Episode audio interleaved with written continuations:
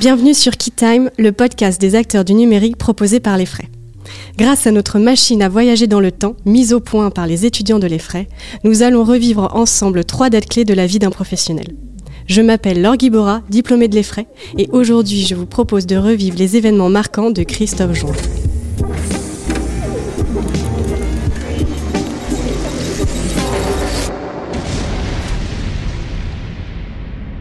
Bonjour, bonjour et bienvenue à notre tout premier épisode de Keytime. Aujourd'hui, notre invité de marque n'est autre que Christophe Join, le Head of Device Engineering de Netflix, qui travaille à la Silicon Valley et manage pas loin de 200 personnes. Vous allez voir que son parcours professionnel mêle à la fois innovation et international, puisqu'il a pris part à beaucoup de premières fois, et que ses expériences l'ont fait énormément voyager de Paris à Saint-José en passant par Londres, San Diego, Berlin ou encore Toronto, et j'en oublie très certainement d'autres. C'est en 1989 que Christophe est diplômé de l'EFRAY. Il va commencer alors sa carrière chez Alcatel en participant au développement notamment des premiers téléphones GSM. Après les GSM, Christophe va devenir vice-président engineering au sein de Symbian pour prendre part cette fois-ci au développement du premier global smartphone.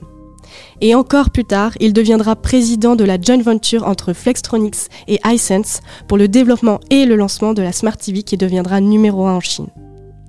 D'ailleurs, cette année, iSense se classe à la septième place dans le top 10 brands des meilleurs constructeurs chinois de marque mondiale. Voilà, je pourrais prendre euh, encore plusieurs minutes pour vous présenter bien d'autres euh, expériences du parcours de Christophe, mais je vous propose plutôt de le rencontrer et de découvrir tout de suite les trois dates clés qui ont marqué sa carrière.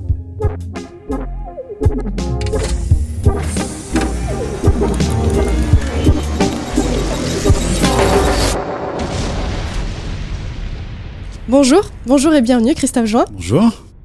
C'est un plaisir d'enregistrer ce premier épisode de, de Key Time ensemble. D'autant plus que j'ai vu le webinar avec les frais en avril dernier et j'ai trouvé votre parcours euh, très très riche. Donc j'ai vraiment hâte, je suis impatiente de connaître euh, ces trois dates clés que vous avez euh, décidé de partager avec nous et qui, je le rappelle, seront rythmées par notre guide, donc le, code temporel, votre code temporel, qui n'est autre que le 95 03 15. Donc avant de commencer, est-ce que tu peux nous en dire un peu plus en quelques mots sur ton poste actuel chez Netflix? Sûr. Euh, bah, bonjour à tous. Euh, chez Netflix, je suis Head of Device Engineering. Donc en fait, je m'occupe avec mes équipes de lancer les expériences Netflix dans le monde entier. Euh, expérience Netflix, ça peut être l'application que, que, vous lancez quand vous appuyez sur le bouton Netflix. Ça peut être les, modes de paiement. Ça peut être les expériences de voix. Quand vous, quand vous dites lance Casa del Papel sur Netflix, ça peut être les nouveaux les jeux. On vient de lancer les jeux maintenant. donc voilà, c'est tout ce qu'on fait dans le monde entier. Super. Et donc pour comprendre un peu mieux comment tu en es arrivé là et avant de lancer la, machine qui va nous permettre de remonter le temps, est-ce que tu peux nous donner un aperçu euh, des passages de ta vie euh, dans lesquels euh, nous avons voyagé? Je rappelle, c'est 95 03 15.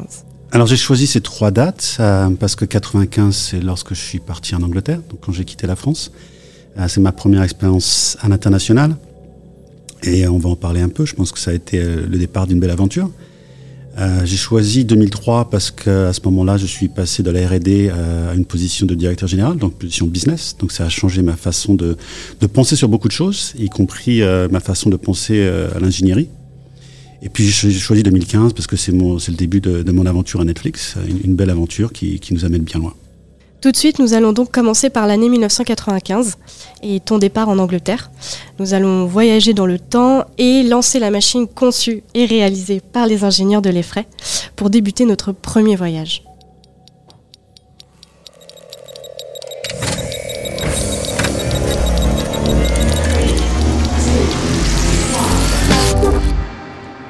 Nous sommes en 1995. Cela fait maintenant six ans que tu es diplômé et tu es sur le point de quitter la France. Peux-tu nous en dire un petit peu plus? Alors, en 1995, ça, en effet, je travaille à Alcatel depuis, depuis 5 ans. Euh, j'ai envie d'avoir une carrière internationale, j'y pense, j'y pense pas mal. Et une occasion se présente. Une occasion se présente. Mon, patron à l'époque, euh, Lionel Poisson, qui, qui, qui lui-même a fait une très belle carrière, euh, part en Angleterre part en Angleterre euh, pour travailler pour une société japonaise, NEC. Et euh, une des premières choses qu'il fait, c'est de m'appeler. Et il me demande, Christophe, est-ce que tu veux venir euh, te joindre à nous? On est en train de monter une nouvelle R&D en Angleterre. Euh, donc euh, je me pose beaucoup de questions. C'est un choix assez difficile à faire. Euh, j'avais surtout envie d'aller chercher une expérience. j'ai dans l'idée de, j'ai dans l'idée de partir pendant pendant deux ans et, de revenir en France. Donc à ce moment-là, je me, à ce moment-là, je me dis que j'ai pas trop de choses à perdre puisque je reviendrai.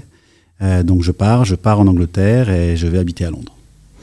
Et à cette époque, c'est pas aussi euh, répandu qu'aujourd'hui de partir à l'international pour vivre euh, une expérience professionnelle? C'est en effet un peu plus difficile, c'est moins commun. Euh, c'est moins commun d'aller d'aller chercher l'expérience internationale ou de, par, par, rapport à rester en France, oui. Et une fois arrivé à Londres, est-ce que tu peux nous, raconter ce qui se passe? Alors, bah, le, le, j'arrive, j'arrive au bureau, je m'installe, c'est des, grands bureaux euh, ouverts, hein. euh, et j'ai devant moi un, autre ingénieur euh, qui lui vient du Pays de Galles et je comprends pas un mot de ce qu'il me raconte, absolument pas un mot. Alors c'était dur. Après, je vais, je vais en réunion, il se passe plein de choses, je sais pas trop ce qui se passe. donc ça me prend pas mal de temps quand même pour m'adapter juste à la langue, hein, rien qu'à la langue. Et après, j'ai dû m'adapter, euh, je dois m'adapter à la culture aussi. Euh, je me rappelle une des premières réunions où, euh, en suivant un modèle un peu Alcatel, ben, je, montre mes, mes hein, je, m'énerve un peu. je tape pas, je tape pas le poing sur la table, mais, mais pas loin. Et tous mes collègues anglais s'arrêtent, ils me regardent, et il y en a un qui me dit Mais tu vas avoir une crise cardiaque ou quoi, Christophe? Donc, s'adapter aussi à une culture beaucoup plus posé, beaucoup moins émotionnel peut-être que la culture française. Oui, donc euh, il y a vraiment une rupture culturelle à laquelle tu dois faire, euh, à laquelle tu dois faire face. Et euh, qu'est-ce que tu pourrais retirer de cette expérience? Oh, ça, C'est une expérience fantastique parce que ça me permet de, comprendre la culture anglaise, d'être dans des, des modes de pensée japonais, puisque c'est une, société japonaise. Donc euh, je suis à Londres, mais je passe aussi pas mal de mon temps au Japon. Euh, et donc de faire, de faire une fusion entre la culture française, la culture japonaise, la culture euh, anglaise, et en, fait de partir un peu en, de partir d'un peu loin par rapport aux leaders du marché qui sont Nokia, Ericsson, Motorola, Alcatel et Siemens. Et nous, on veut on veut les rattraper en Europe. Donc de prendre, de prendre des risques, euh, des risques de design qu'on, ne prendrait pas chez Alcatel. Euh, de, de, de, pousser les limites pour faire plus petit. Euh, et de, de, se rendre compte aussi que bah, faut pas faut pas tout réinventer, hein, d'aller au Japon, de, de, comprendre comment ils font des téléphones numériques au Japon qui sont euh, si petits, donc de réutiliser leurs techniques, euh, aussi bien techniques mécaniques de fabrication, etc.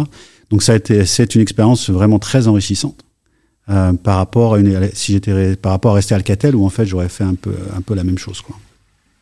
C'est Alcatel où tu as euh, développé euh, les premiers GSM. Tout à fait. à ce moment-là, à Alcatel, j'étais chef de projet.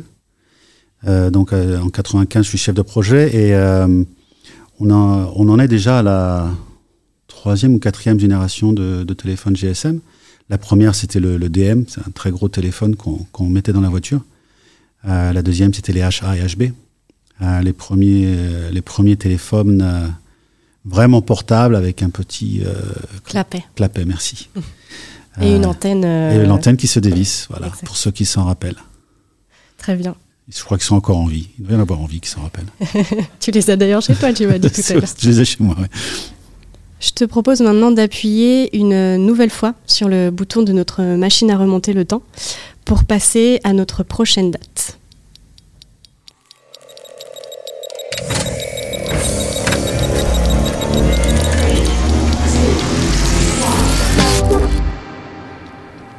Nous sommes à présent en 2003. Tu viens de passer 8 euh, années dans la RD, c'est bien ça? Mhm. Huit années dans la recherche et développement, donc. Et hum, est-ce que tu peux nous en dire un peu plus sur ton état d'esprit? Oui, tout à fait. Donc, euh, en 2003, je travaille pour euh, Texas Instruments. Euh, nous sommes les, leaders dans le domaine des chipsets pour les téléphones mobiles. et j'ai une position de R&D aussi à, Berlin, en fait, à ce moment-là. Et et Donc mon patron me demande si je veux prendre la responsabilité de General Manager, directeur général de la, du business 3G pour Texas Instruments. donc déjà au départ ça me, ça me surprend un peu puisque bah, j'ai toujours fait la R&D, donc le, PNL c'est pas, je connais bien la partie loss, mais je connais pas la partie profit du tout. euh, donc, euh, ça me surprend et puis on discute et en fait, il m'explique que pour lui, apprendre les aspects business, ça sera pas trop compliqué. Mais comme je viens de la R&D, je devrais en fait, euh, mes, clients seront des gens comme moi. Ce sont des gens qui sont la R&D, des responsables de R&D, qui achètent les chipsets et qui, qui euh, négocient, qui, qui, ont, qui ont besoin de discuter euh, quels sont les features sur ces chipsets, etc. Et que donc, de, de en tant qu'ingénieur, j'aurais beaucoup plus de facilité à, à, à, me connecter avec eux et à, à promouvoir nos solutions et à, à, livrer des produits qui les satisfassent. Euh, je crois. Je crois, je sais plus. Euh, et que, bon, en effet, les aspects business, je pourrais les apprendre. Donc, euh, bah, je me lance et ça a vraiment été un, un, un très gros changement dans, dans, ma carrière. Et donc, du coup, de ce que je comprends, c'est un peu un bénéfice euh, double, puisque à la fois, il y a un bénéfice dans l'entreprise dans laquelle tu travailles, puisque bah, tu as un profil qui va te permettre d'échanger avec les, les R&D mmh. et à la fois aussi toi ça t'offre ça t'ouvre une nouvelle perspective c'est une nouvelle opportunité tout à fait, euh, tout à fait, parce qu'à cette époque, euh, bon, j'ai, ça fait plusieurs années que je travaille en R&D, j'ai fait pas mal de choses, euh, j'ai livré beaucoup de produits, des, des, des, des firsts, euh, et, et, je pense beaucoup en termes de livrer les produits dans les temps, livrer les produits dans les coûts, livrer les produits dans la qualité. Donc, je suis assez manichéen d'un point de vue engineering, euh, très orienté process, très orienté euh, vraiment projet, et, et, et, faire en sorte que nos projets soit très euh, successful. Mais euh, en passant du côté business, je dois laisser tomber ce côté manichéen et penser beaucoup plus euh, d'un point de vue bottom line, d'un point de vue profit. Peut-être que si la qualité est pas parfaite, après tout, c'est pas un si gros problème. Peut-être que si on dérape de trois semaines, tant que le client il est toujours là, c'est pas un très gros problème. Donc c'est une façon de penser qui est beaucoup plus euh, euh, je dirais, euh, libre, dans le sens où euh, d'un seul coup, je me retrouve vraiment au croisement entre la technologie et le business. Et c'est ça qui a changé ma carrière, puisque maintenant c'est là que je trouve vraiment ma passion. C'est comment, c'est jusqu'à ce point-là, j'aimais la technologie pour la technologie. Et d'un seul coup, je me rends compte que la vraie valeur, c'est d'utiliser la technologie pour faire réussir le business. Euh, et donc, ça m'amène vraiment au niveau suivant de ma carrière. C'est ce que j'allais dire justement. Finalement, cette opportunité-là, elle a appris, elle t'a donné un, une nouvelle pièce de puzzle euh, dans, dans, ton profil. Tout à fait. De ton parcours professionnel qui t'a amené à d'autres opportunités derrière. Tout à fait. Maintenant, nous pouvons euh, passer et, et lancer euh, la dernière étape de notre voyage,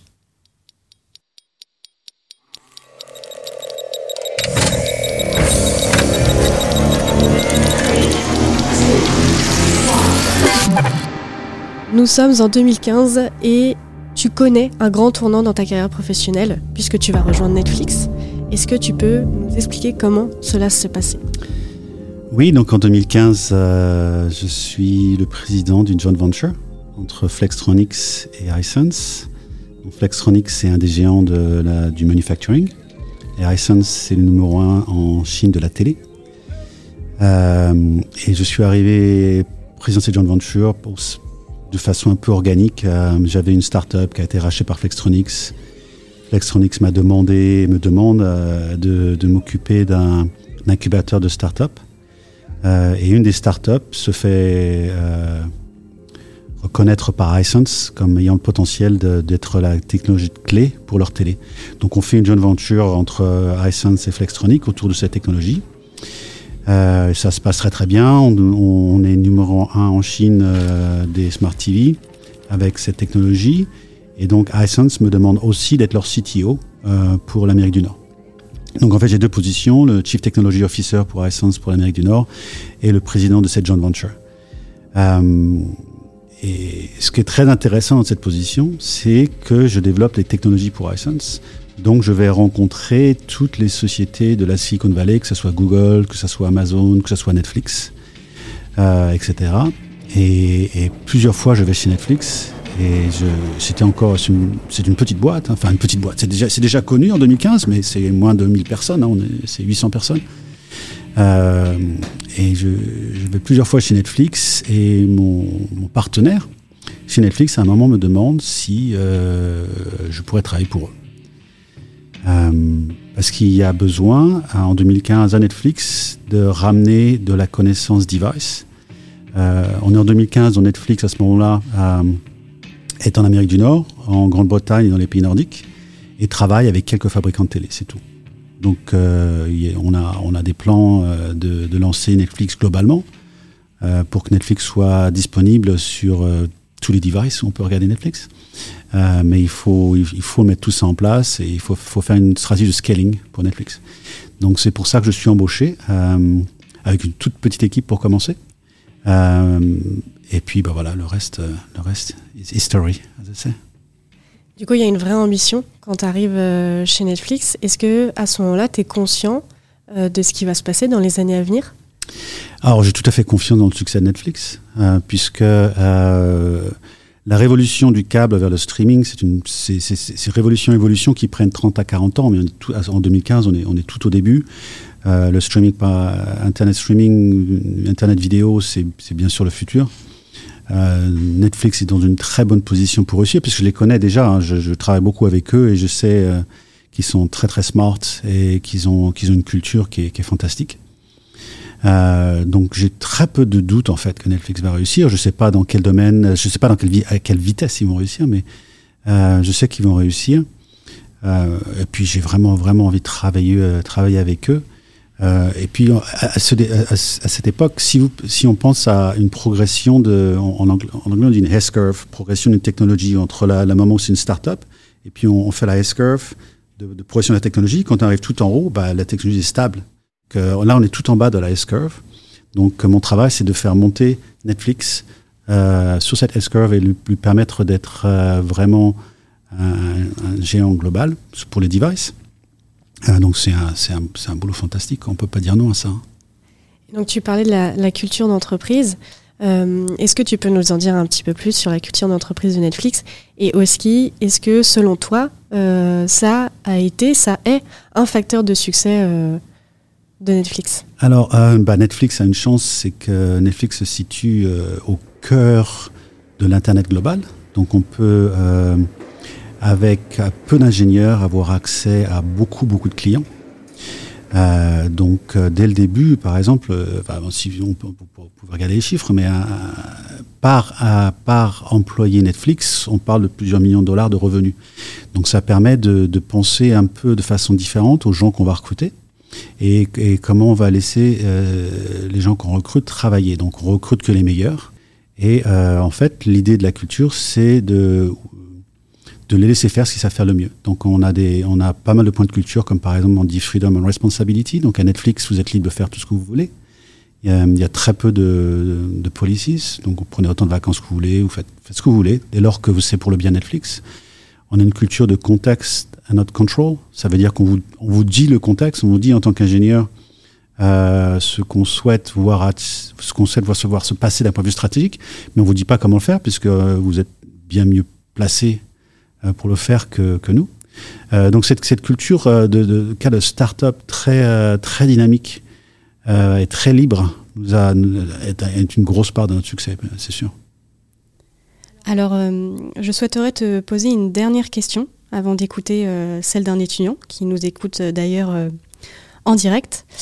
en termes de concurrence, comment Netflix fait la différence selon toi? Alors je pense qu'il y, a deux aspects. Il y a, un aspect qui est produit et le fait que le produit Netflix euh, soit si facile à utiliser. On, y est arrivé en étant euh, en ayant un gros focus euh, sur ce produit et par l'intermédiaire de partenariats. Mais il y a aussi un aspect contenu. Au bout du compte, euh, nos clients euh, sont intéressés à Netflix pour son contenu. Et en 2013, on a pris la décision de développer nos propres séries, euh, puis nos propres films, puis nos propres documentaires. Et cette année, on va dépenser 15 milliards de dollars de contenu. Donc ça nous donne la possibilité de bah, que tout le monde, quel, que soit où vous soyez sur la planète, trouve quelque chose à regarder sur Netflix. Merci Christophe. Euh, pour conclure, est-ce que tu aurais des conseils à partager à nos auditeurs? Euh, Je pense que le premier, c'est de, de bien euh, savoir qu'on apprend tout le temps, pendant toute sa carrière. on apprend par l'intermédiaire des expériences. Donc, ça veut dire saisir les opportunités, prendre des risques, opportunité d'aller à l'étranger, opportunité de travailler pour sociétés qui font quelque chose de différent que ce que vous faites en ce moment. Euh, ne pas avoir peur de l'échec. On apprend beaucoup plus par l'intermédiaire des échecs que par l'intermédiaire des réussites. Euh, et qu'il faut être passionné pour ce qu'on fait, mais en même temps pas trop le prendre au sérieux. C'est qu'un travail au bout du compte. Euh, donc on y va, on se donne à fond, et puis, puis quelquefois ça marche, quelquefois ça marche un peu moins bien, mais, mais on progresse comme ça. Pour finir, je te propose de passer à la question de l'étudiant, celle d'un étudiant de l'Effray. Euh, nous avons euh, Benjamin au bout du fil. Benjamin, allô? Bonjour. Bonjour Laure, bonjour Christophe. Bonjour Benjamin. Benjamin, est-ce que tu peux, avant de nous poser ta question, euh, te présenter en quelques mots? Alors oui, je suis étudiant en Master 2 à l'EFRAY, en majeur énergie et smart grids. Très bien, donc nous, nous t'écoutons pour ta question. Alors, euh, Christophe, vous nous avez beaucoup parlé de la culture entreprise. Euh, y a-t-il une différence entre la culture entreprise américaine et la culture française? Est-ce qu'une est une composante importante à prendre en compte dans la recherche d'un premier emploi? Alors différence, oui, oui, bien sûr, puisque ce sont des différences qui viennent euh, des différences de, systèmes d'éducation, de systèmes de pensée. Donc, euh, moi, ce que je recommande énormément, en fait, en fait ce qui m'intéresse plus que la différence entre les cultures américaines et les cultures françaises, c'est euh, lorsqu'on monte une équipe, euh, s'assurer qu'on a de la diversité de pensée dans l'équipe. Donc, américaine, française, anglaise, avoir des hommes, avoir des femmes, avoir des gens qui ont des, qui ont des passés différents. Donc, avec ça en tête, oui, pour moi, une expérience internationale, c'est un plus, parce que ça vous permet d'être exposé à à, des gens qui vont penser différemment, qui vont, qui vont résoudre les problèmes différemment et ça vous permet d'évoluer. Benjamin, est-ce que ces éléments répondent euh, à ta question? Euh, Oui, ces éléments répondent à ma question. Euh, je vous remercie de votre réponse. Bah, merci à toi, Benjamin. Merci, Benjamin. Et un grand merci aussi à toi, Christophe. Merci à toi, alors. Merci pour cet échange. Merci d'avoir inauguré cette nouvelle aventure du podcast Effray. Te voici avec une première fois de plus sur euh, ta liste de choses faites. Et merci aussi à nos auditeurs de nous avoir écoutés et je vous donne rendez-vous pour notre prochain voyage dans le temps avec KeyTime.